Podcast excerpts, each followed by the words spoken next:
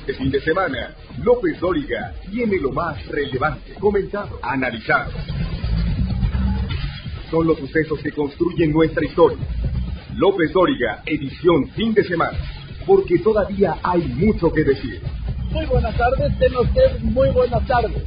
Son las 3 de la tarde en punto, pero en punto tiempo del centro de México. Yo soy Joaquín López Dóriga, transmitiendo para usted como todos los días desde la Ciudad de México, para toda la República, a través de 95 estaciones de radio en todo el país y a través de otras 30 estaciones de radio en Estados Unidos para todos nuestros paisanos.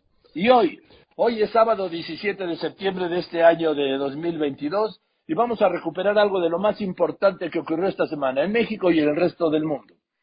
Estudiante de la normal rural de Ayotzinapa y familiares y seguidores de los 43 normalistas desaparecidos, aquella noche trágica de Iguala, era un viernes 26 de septiembre de 2014, hace casi ocho años, iniciaron una jornada, una jornada violenta, porque estaban, decían, celebrando y recordando la desaparición, los ocho años, cuando esto se cumple, insisto, hasta el día 26. A media semana las protestas se salieron de control, los eh, manifestantes atacaron y vandalizaron la 35 zona militar del ejército mexicano con sede en Chilpancingo. Y el miércoles, las instalaciones del 27 Batallón de Infantería con asiento en Iguala. En ambos casos recurrieron al protocolo de utilizar, en el caso, en un caso, un camión de Coca-Cola que lanzaron contra las puertas que abrieron violentamente. En el otro, un autobús de pasajeros que incendiaron y lanzaron contra las puertas que también abrieron. Esto, esta es la crónica. El colectivo de padres y madres de los 43 normalistas desaparecidos de Yoxinapa se manifestaron frente al cuartel de la 35 Zona Militar en Chilpancingo para condenar la participación activa de militares en la masacre de los estudiantes registrada hace ocho años en Iguala Guerrero. Ahí Frente a la 35 zona militar y en la entrada principal, un grupo de estudiantes atacaron con petardos y destruyeron el portón de la base militar con un camión de una empresa refresquera durante el segundo día de actividades para exigir justicia por el caso Ayotzinapa.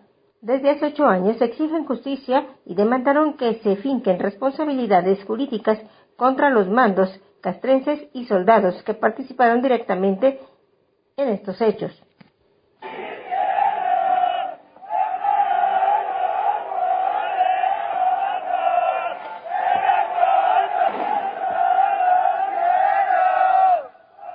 Por segundo día consecutivo, normalistas de Yokinapa atacaron las instalaciones militares del 27 Batallón de Infantería ubicado en Iguala. Nuevamente, lanzaron un camión de tipo caja sobre la puerta de acceso al 27 Batallón. Esto después de que los padres y las madres de los 43 estudiantes desaparecidos llevaron a cabo un mitin en donde exigieran justicia. Ahí incendiaron un camión en la 27 zona militar. Acciones de los estudiantes que se dan a casi ocho años de la desaparición de los 43 de sus compañeros la noche del 26 y 27 de septiembre del año 2014. El pasado miércoles se dio a conocer que un juez federal absorbió al ex presidente municipal de Iguala, José Luis Abarca, por el secuestro y desaparición forzada de los normalistas. Desde Chilpancingo para el Grupo Fórmula, Guadalupe Gutiérrez. El jueves, día del grito, el subsecretario de Seguridad Pública, Ricardo Mejía, informaba que el Ministerio Público iba a impugnar la absolución de José Luis Abarca. Él era el alcalde de Iguala aquella noche del 26 de septiembre de 2014. Y lo grave se presentó, se presentó el general brigadier José Rodríguez Pérez. Él era el comandante del batallón este 27 de infantería de Iguala. Aquella noche trágica del 26 del 26 de septiembre de 2014 y está acusado de ordenar la muerte de seis de los 43 estudiantes. Al regresar, voy a recuperar la entrevista al secretario de Hacienda. Los precios, la carestía. Usted lo conoce, lo ha escuchado, visto y leído. López Dóriga, un periodista con cobertura total.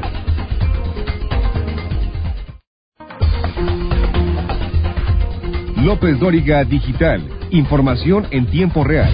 LópezDóriga.com. El lunes pude hablar aquí con el secretario de Hacienda, Rogelio Ramírez de la O, quien reconoció que claro que han subido los precios y me dijo, yo también, yo también voy al mercado. Esta fue la entrevista. A ver, eh, doctor Ramírez de la O, deme los tres aspectos más importantes de este paquete económico del año que viene.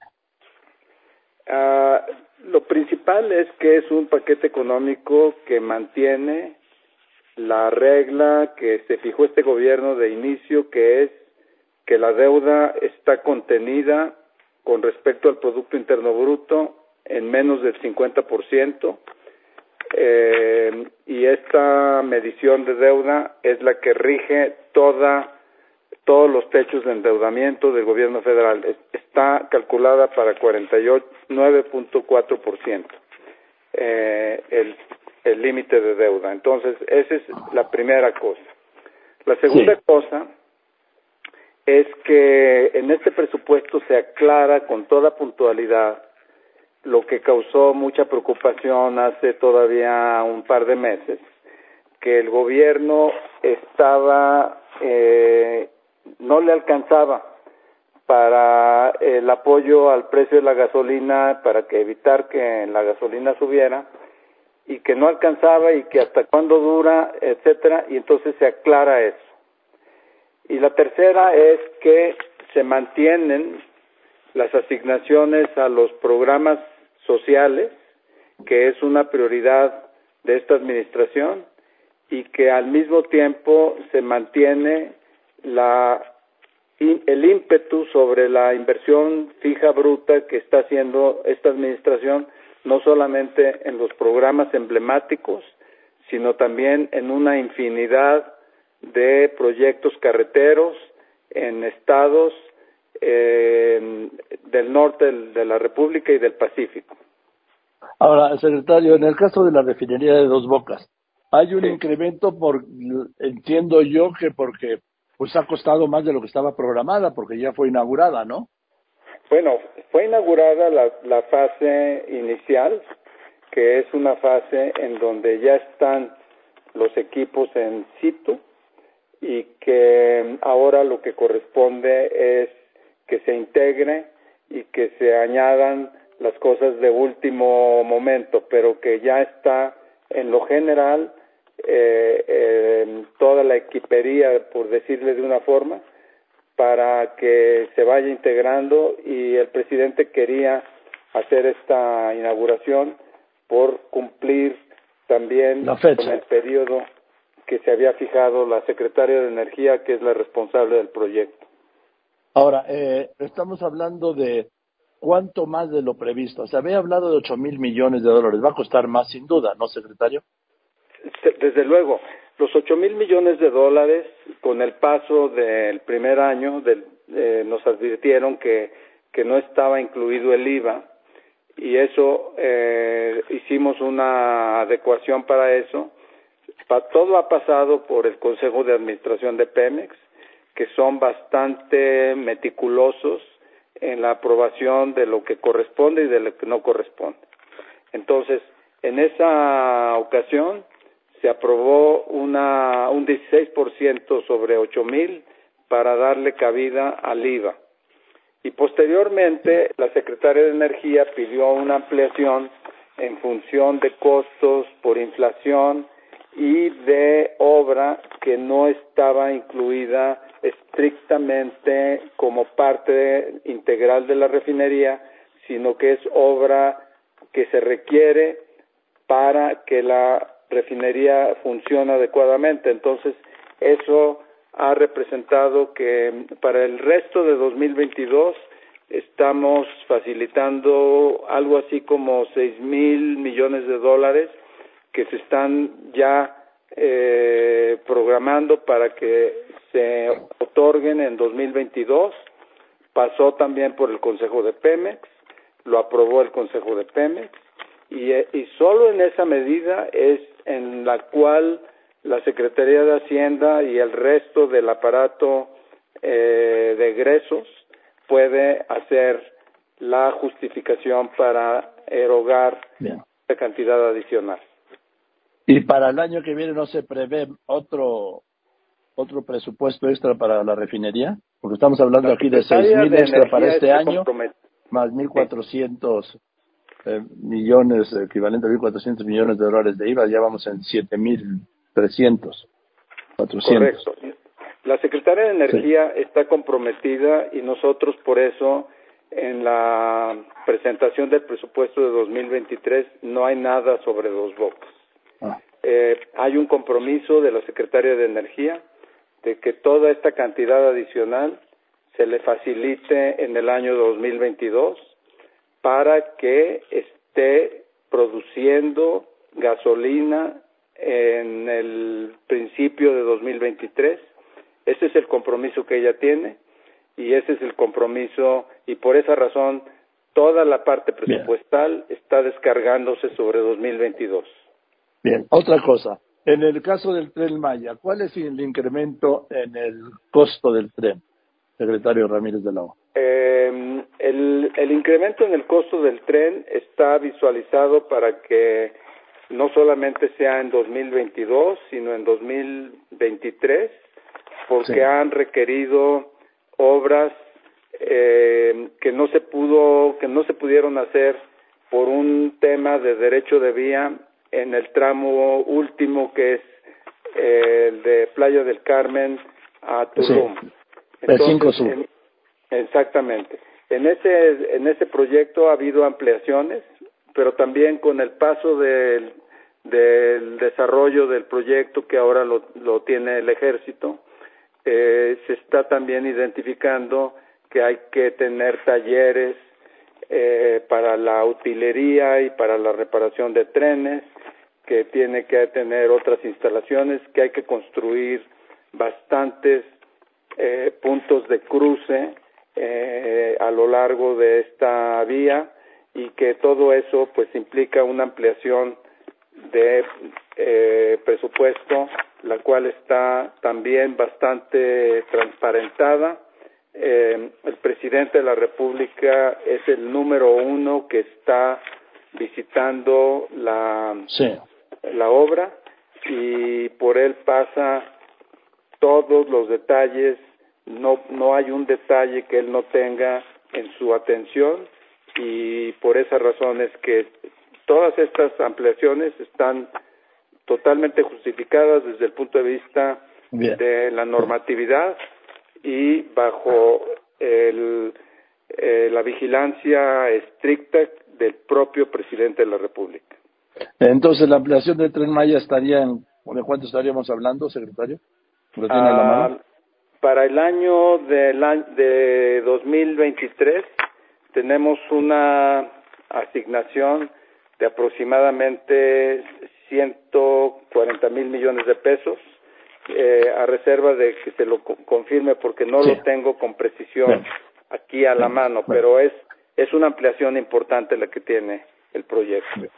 Ahora, el mismo eh, proyecto, sí, sí, eh, este es el presupuesto, pero el, el proyecto también ya tenía presupuesto eh, para el año 2023, 2022 y aquí de lo que estamos hablando es del presupuesto total, no solamente es la ampliación, sino es el presupuesto total. Bien, a ver, si el, tiene previsto un crecimiento del PIB de aproximadamente un 3%, ¿no? Sí, correcto. Y si crece pues menos, menos de este, ¿cómo, qué tanto se comprometerían los ingresos tributarios? Bueno, es que si crece menos, entonces quiere decir que la recaudación es menos de lo que estimamos, sí. porque así es como se prepara, así es como se prepara eh, las asignaciones presupuestales y el, um, entonces sería menos y entonces habría que hacer un ajuste en el mismo año. Eh, el presidente López Obrador ha sido bastante puntual con hacer los ajustes y las uh, vueltas de tuerca dentro del mismo año y no esperar a que se manifieste como un tema de fin de año que amerite que entonces hay que ir al Congreso para solicitar y para justificar el aumento, sino simplemente hacer el ajuste en el mismo año. Tenemos mucho más para ajustar Sí, tenemos mucho margen para... No más endeudamiento. O sea, no recurrir al endeudamiento, irse por el ajuste, ¿es correcto? Así es, esa es la vía. Eh, estaba yo mencionando con alguien que de una de, las agencias calificadoras que en materia de ajuste el presidente es el principal sostén de la política de la Secretaría de Hacienda en el sentido de no sobrepasar la meta vital que es la deuda con respecto al producto interno bruto. Y en ese en esa tarea el presidente se emplea a fondo en lo personal, por supuesto como nos empleamos también en la Secretaría de Hacienda para mantener los balances de todos los entes públicos, educación, salud, Pemex, CFE, todos en, el, en la línea del compromiso. O sea, estoy hablando con el secretario de Hacienda y Crédito Público, el doctor Rogelio Ramírez de la Secretario, y si vamos a suponer que se hagan necesarios los ajustes, ¿sí? Eh, tengo, pues a, como veo yo la política del presidente López Obrador, se va a ajustar otros sectores que no sea el gasto social ni el de sus obras emblemáticas, ¿no? ¿Por dónde vendría? Ah, hay mucho margen todavía en, por ejemplo, terrenos que, que están siendo, eh, representando también un costo para la administración. Hay eh, eh, recortes que se pueden hacer todavía en varias secretarías, eh, en los presupuestos de varias secretarías. Hay margen, eh, Joaquín. Le puedo asegurar que en esta administración eh, hay todavía mucho margen para ajustar, pero también hay margen para subir el ingreso tributario sin aumento de tasas sino con una mejor fiscalización. Entonces, estamos optando por las dos vías, el ajuste en los ingresos y el ajuste en el gasto. Esa ha sido la norma de esta administración. Esto me lleva, secretario Ramírez de la O, al tema del subsidio a la gasolina. Han sido unos subsidios, yo creo que hasta fin de año estaremos por los 400, 420 mil millones de pesos que sí han reducido, como ha dicho usted y ha dicho el presidente, entre dos y tres puntos el crecimiento de la inflación, pero al final sí, sí alcanza, secretario, el excedente del precio petrolero de exportación a este estos 420 mil millones de pesos, que es, estamos hablando de que como dos puntos del PIB, ¿no? Eh, no, no llega a dos puntos del PIB, porque uno y medio. es uno y medio un punto y medio del PIB. Mire, eh, que es muy, muy buena pregunta y es una gran oportunidad para nosotros para hacer la aclaración puntual. En el año 2022, eh, el costo de, de utilizar la recaudación del IEPS de gasolina, más lo que hay que eh, complementar para, de parte del gobierno para eh, mantener ese precio contenido representa 395 mil millones de pesos. Nosotros ya estamos aquí viendo que el precio de la gasolina está bajando, pero todo está tomado en cuenta. Esa es la estimación en el presupuesto para el año 2022, 395 mil. ¿Cuánto es el ingreso excedente por exportación de crudo? El gobierno federal deriva de ese ingreso excedente por exportación de crudo 302 mil millones de pesos. Y Pemex deriva 96 mil millones de pesos. La suma de los dos son 398 mil millones de pesos de ingreso petrolero excedente a lo presupuestado. Lo que es excedente a lo presupuestado eh, quiere decir que está ahí. Eh, Pemex tiene su presupuesto para 2022, está operando con ese presupuesto. El gobierno tiene su presupuesto para 2022, igual está operando con ese presupuesto. Y hay ese excedente de, tres, de 398 mil millones, sumando 302 mil del gobierno federal y 96 mil de Pemex suma 398, el costo del mecanismo de gasolina son 395. Entonces está pues, plenamente, está a tablas. Porque sin duda, eh, todos tenemos, sobre todo el secretario de Hacienda, ¿no? El mejor medidor de la economía está en casa, ¿no, secretario? Bueno, usted tiene toda la razón, Joaquín. Y yo estoy, yo estoy en un realismo también, por supuesto, no podemos escaparnos de la realidad, no deberíamos, y, y menos estar pretendiendo otra cosa distinta de la que todo el mundo ve con sus ojos. Lo que le digo es que sí tenemos una forma para ocuparnos ahora de los genéricos, es decir, eh, pasar a un nivel mayor, pero vamos a empezar con aquellos que selectivamente están siendo los impulsores de la mayor inflación, como es la tortilla, la papa, la cebolla, porque de ahí se deriva el resto de incrementos. No todos están aumentando en línea. Hay impulsores y hay precios como el de la gasolina, que si lo suelta le crea todo tipo de efectos de segundo orden. En fin, pues eh, tenemos una secretario, tenemos sí. ¿Cuál? es la salida?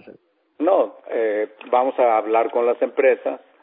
Eh, la inflación agrícola en Estados Unidos, en donde es un mercado mucho más competido, menor grado de concentración, es una inflación menor, nosotros estamos abriendo la economía, estamos ya quitando, no, no solamente estamos aumentando el cupo a las importaciones, sino ya estamos quitando todo cupo.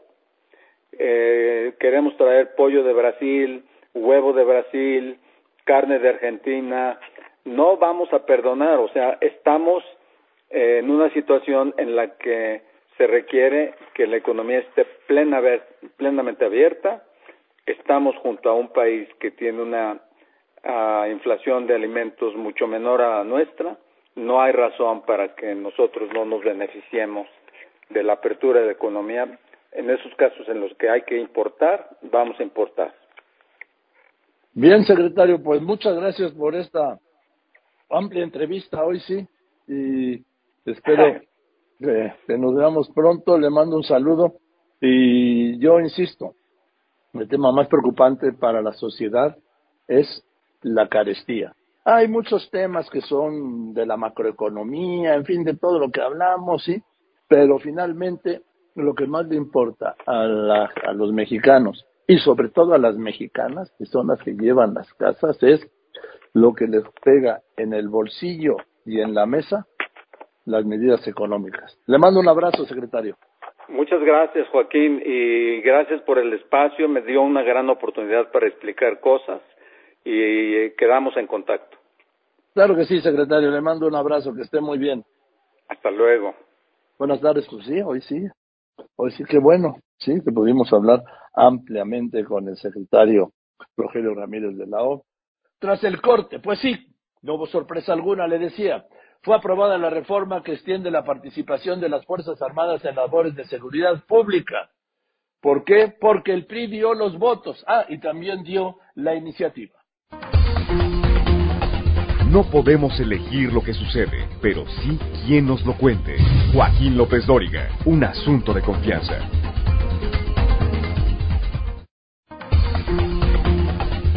En Facebook, Joaquín está en facebook.com diagonal Joaquín López Dóriga.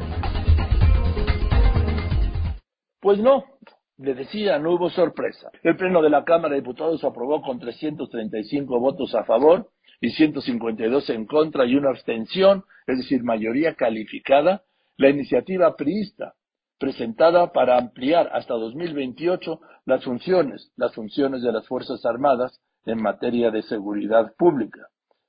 Esto fue por la iniciativa y por la rendición de Alejandro Moreno. Tuvieron 335 votos.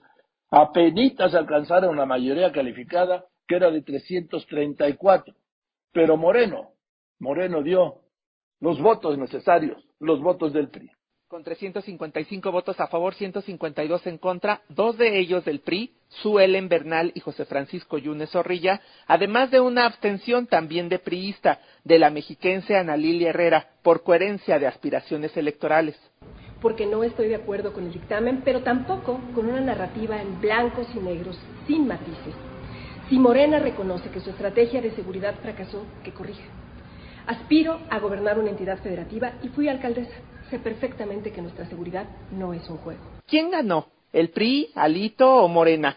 La diputada por la zona serrana de Puebla, el único voto en contra siempre de la mayoría morenista, nunca había explicado su postura. En esta ocasión sí lamentó que toda su bancada cayó en el juego de quien salvó su libertad. Torpeza por parte de mi bancada en aprobar y apoyar una iniciativa envenenada que viene del PRI. Lamento que se esté dando esta situación donde a todas luces se ve que hay una moneda de cambio que Alito ahí tiene la propuesta a cambio de la impunidad. Lo aprobado fueron dos reservas, la presentada por el PRI para reformar la fracción quinta en la Constitución, que norma los tiempos de actuación de la Guardia Nacional en labores de seguridad pública para que permanezcan en las calles hasta 2028. La proponente así extendió la mano a morenistas que a cambio ofrecieron capacitar a policías no solo de Guardia Nacional, también destinar recursos para el fortalecimiento de las policías locales. Por ello, Celebro el anuncio del coordinador de Morena esta mañana, diputado Ignacio Mier Velasco, de recuperar el mecanismo para contar con recursos de financiamientos para las policías estatales municipales. Querido Nacho, así sí. Solo se tomó en cuenta la propuesta original de Yolanda de la Torre, eliminada la propuesta presentada en la víspera por la también priista Cristina Ruiz, que suponía un año más hasta 2029, por otra reserva que presentó el petista Reginaldo Sandoval. Al final, si era una iniciativa constitucional del PRI la votada, ¿por qué morenistas festejaron? PAN y PRD lamentaron, pero aún ven en el Senado la posibilidad de alianza, de frenar ahí esta iniciativa fue para cada vez más mermada oposición la de ayer. Una de las más lamentables votaciones para este país es la panista Mariana Gómez del Campo.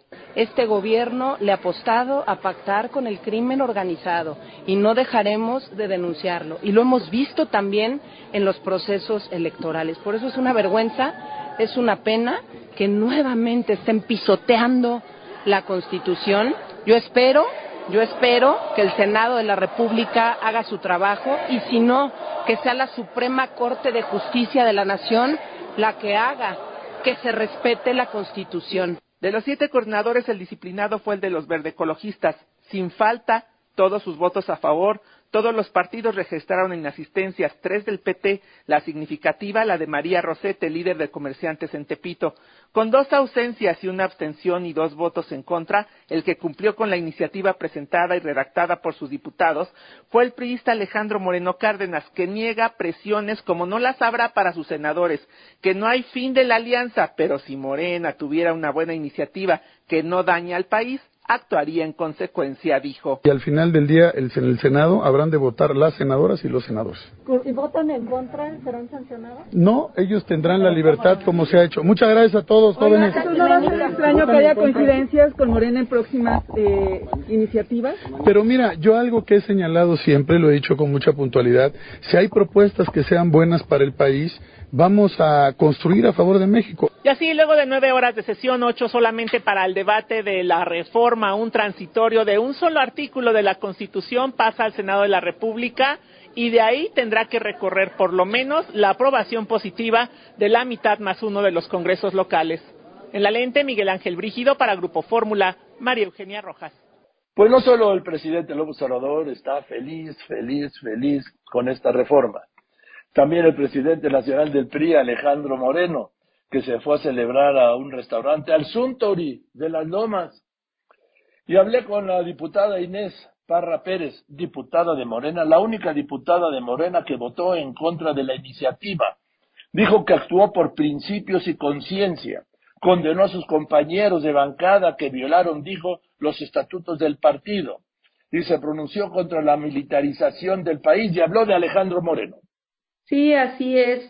Yo creo que eh, es una decisión, pues, un torpe de parte de la, muy torpe de parte de la bancada que votaron una iniciativa que en su momento lo dije ayer en una rueda de prensa, precisamente que es una iniciativa envenenada de un vicioso. ¿Por qué?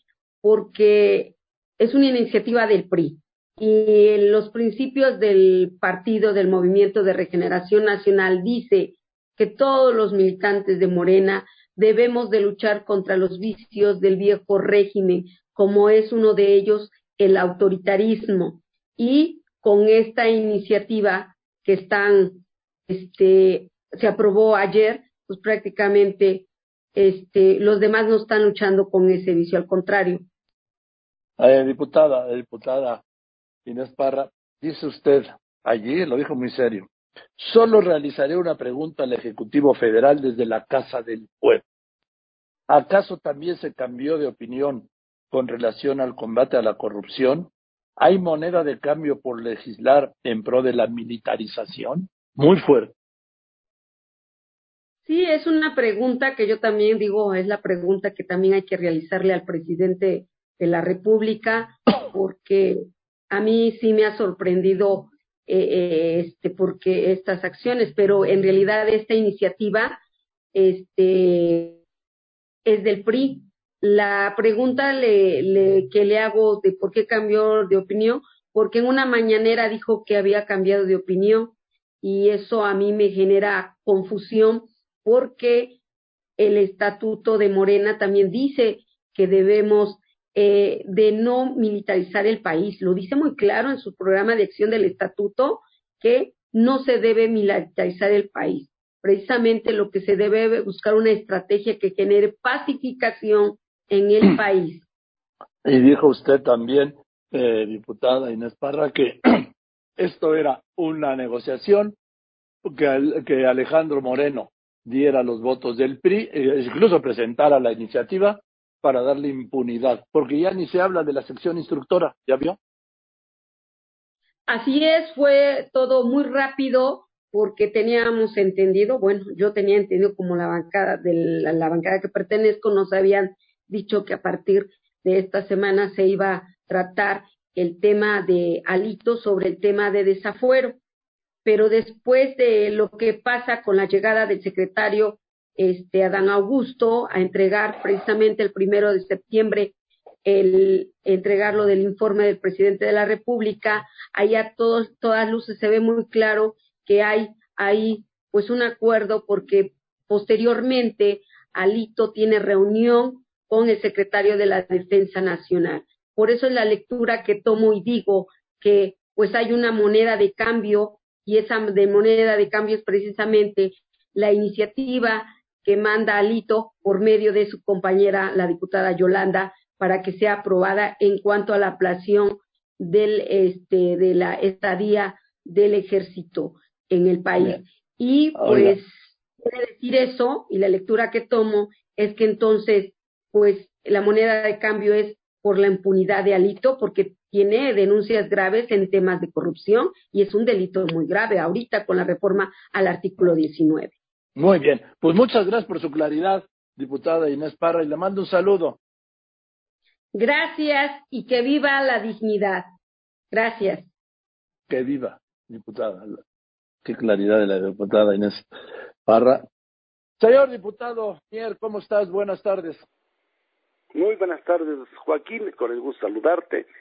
¿Qué faena con lo de la iniciativa del PRI para ya para ampliar de 24 de 2024 a 2028 la presencia de las Fuerzas Armadas en tareas de seguridad pública a través de su adscripción a la Guardia Nacional, ¿no? Sí, yo creo que era algo necesario este formar un cuerpo policíaco profesional capacitado eh, disciplinado con que atienda los principios de lealtad de obediencia de honor lleva mucho tiempo. En el ejército, para ser oficial, me comentaban, son 18 años.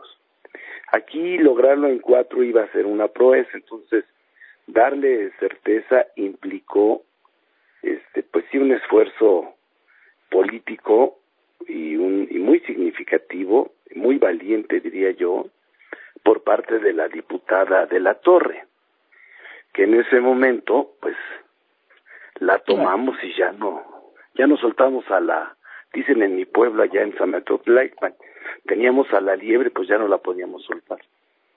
Oye, pero bueno, ella fue un instrumento de, de Alejandro Moreno, digo, seamos realistas, ¿no? Mira, yo creo que fue un instrumento este, de sensatez política y de una vieja añeja relación histórica, relación, bueno. Sí, sí, te oigo, te estoy diciendo. Sí, ah, perdón, parece que se había perdido. Este, del ejército, de las Fuerzas Armadas con el PRI.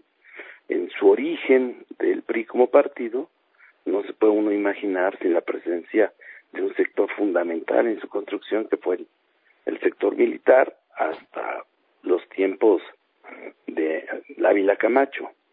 Entonces, y, de, y aún así, cuando deja de ser un sector, sí mantienen una relación, yo diría incluso umbilical, ¿no? Con el PRI. Y eso les generaba, yo creo, también al interior un, un sentimiento. Y amén de que sus gobernadores este, eran muy sensibles a eso, ¿no? No lo decían abiertamente. Pero, oye, gobernadores, le quedan dos gobernadores al PRI, Estado de México y Coahuila. Bueno, ya sus gobernadores. Bueno, tiene el de, el de Durango, este, que ya es la laguna, pues en este momento la tiene el PRI, ¿no? el Estado de México es un Estado muy poderoso. Había una relación ahí, sí se dio la coyuntura, este, y, y lo teníamos que sacar. Era un asunto que, independientemente del régimen, tú lo sabes bien, el cualquiera, republicano, este, socialista, de tendencia monárquica, parlamentaria, la primera obligación, la razón de ser del Estado, tú que eres un estudioso del derecho, lo sabes, la razón primigenia del, del Estado es garantizar la seguridad y la integridad física y del patrimonio de sus habitantes de cualquier nación. Bueno, Ignacio, pues gracias por contestarme, te mando un saludo. Dos, con mucho cariño a todos, otra vez felices este, fiestas patrias. Y la crónica, vamos a pasar a la fiesta por un momento, ¿sí? La crónica del grito de la independencia, 212 aniversario del inicio de la independencia, el cuarto grito del presidente López Obrador, el himno, los juegos pirotécnicos, la arenga presidencial, la verbena, los Tigres del Norte, el desfile el día siguiente, sí, protagonizado ya por la Guardia Nacional, tras aprobarse la incorporación a la Sedena. Después de dos años en una plaza vacía, el presidente Andrés Manuel López Obrador encabezó el grito de independencia ante un zócalo repleto de gente.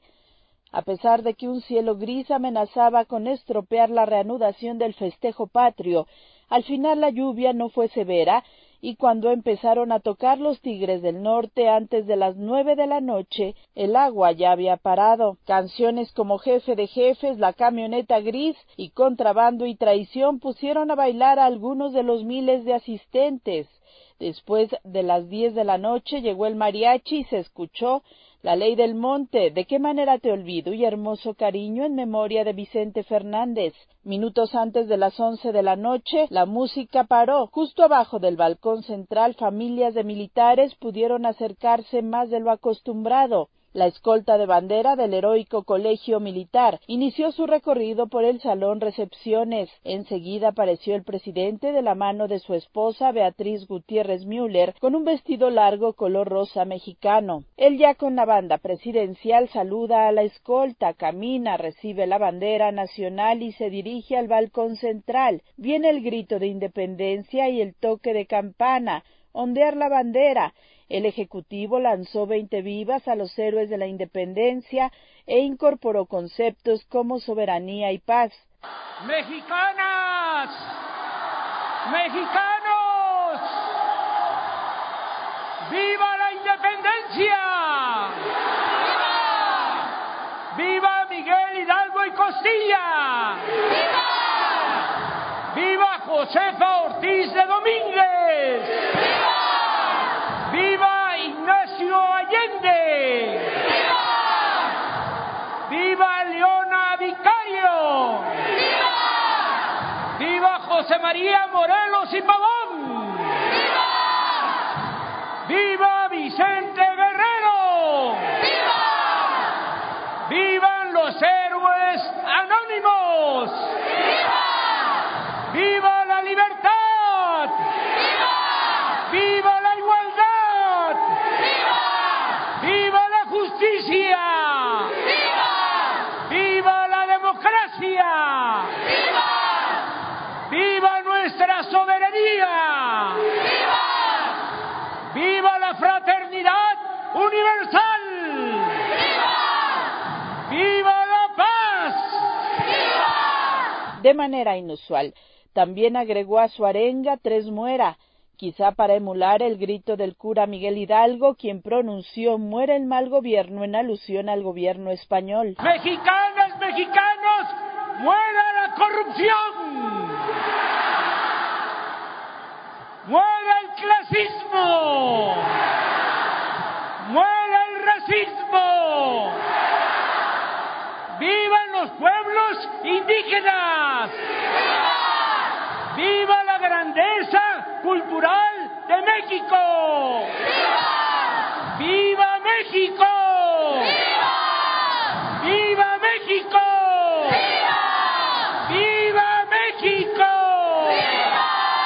En el balcón contiguo se encontraban los secretarios de Defensa Luis Crescencio Sandoval y de Marina José Rafael Ojeda, así como sus invitados especiales, el expresidente de Bolivia, Evo Morales, el expresidente de Uruguay, José Mújica, los familiares de Julian Assange, fundador de Wikileaks, Aleida, la hija del Che Guevara. En el siguiente balcón estaban los tres aspirantes presidenciales con sus respectivas parejas.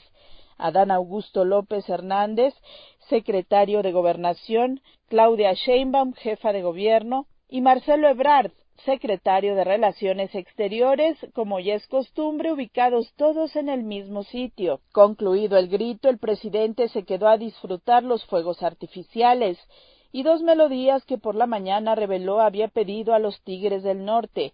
Somos más americanos y América. Y América.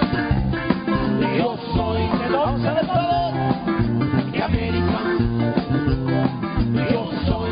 Fue así como el presidente Andrés Manuel López Obrador se reencontró con la gente después de dos años de dar el grito en un zócalo vacío. Con imágenes de Oscar Rea en Grupo Fórmula, Sara Pablo. Después de los anuncios, le voy a decir cuántos millones de personas padecen epilepsia en México y lo más importante, que en México ya se puede operar. Van tres casos que un grupo de mexicanos extraordinarios han resuelto. López Dóriga Digital. Información en tiempo real. LópezDóriga.com.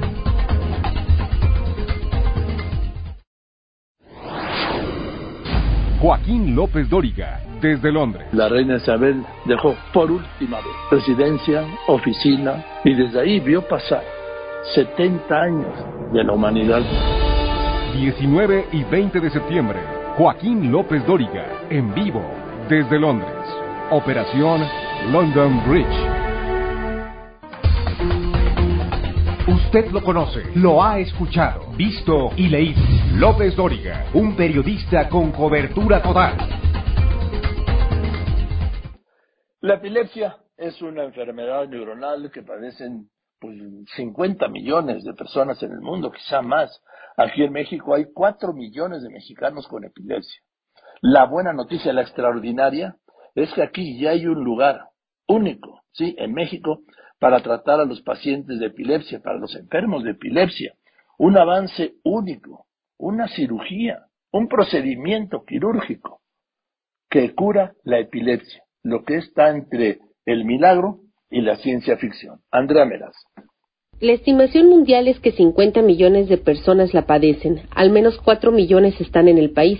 La epilepsia es la enfermedad neuronal más común a nivel nacional.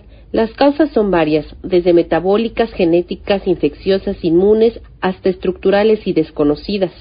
En el mundo y en México, la causa más común es la infección por neurocisticercosis. Los casos nuevos registrados por año son 180.000, la mayor prevalencia en niños menores de 10 años y personas mayores de 65. El tratamiento de la enfermedad puede ayudar hasta el 70% de quienes la padecen. El resto son fármaco-resistentes. Por una parte, el paciente, todas sus características de género, edad, eh, ocupación, incluso otras enfermedades y demás. Ver si está disponible en nuestro medio ese medicamento. Ahora con la pandemia nos hemos enfrentado a muchas dificultades de abastecimiento y distribución de estos medicamentos. Tomar en cuenta todo lo que sea posible, la formulación, la eh, dosis, los efectos adversos inmediatos, los efectos adversos tardíos. Las afectaciones para los pacientes van más allá de la propia enfermedad. Existen los perjuicios sociales, como pensar que está relacionada con la brujería, con una conducta peligrosa o la relacionan con otra discapacidad mental. Y para ese 30% de personas que no pueden mejorar su calidad de vida a través de medicamentos, sí existe otra alternativa que ya llegó al país. La estereoelectroencefalografía aplicada por los neurocirujanos Enrique de Font y Javier Terrazo es una realidad para Grupo Fórmula Andrea Meraz. Ojalá, ojalá muchas personas se acerquen, se acerquen. ¿Por qué? Porque la epilepsia no solo afecta la vida del enfermo, sino de sus familias. Bien, eso es todo. Muchas gracias. Buenas tardes. Yo soy Joaquín López Dóriga y como siempre le agradezco a usted que me escriba, que me llame pero sobre todo y en especial le agradezco, usted lo sabe y además lo sabe muy bien, que me escuche. Y ahora, y ahora que me siga en las redes. Gracias pues por eso le recuerdo, el lunes, el lunes le estaré transmitiendo a usted desde Londres, funerales de Estado de la Reina, aquí a la una y media de la tarde. Y antes, desde las cuatro y media de la mañana, en Televisa, N acompañando a Denise Merkel con el funeral de Estado, el último gran funeral de Estado el de la reina Isabel. Los espero temprano y al mediodía. Si me voy con México, muy lejos yo me olvido de ti. México, México, aquí la que de América está. México, México, cuéntame tu historia que la quiero escuchar. Como tú, no hay nada igual, llevo tu mensaje al otro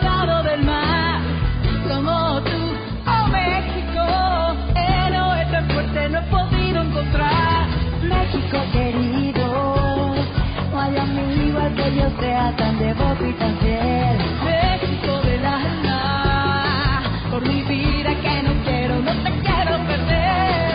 México, México, me hace por el y yo. México.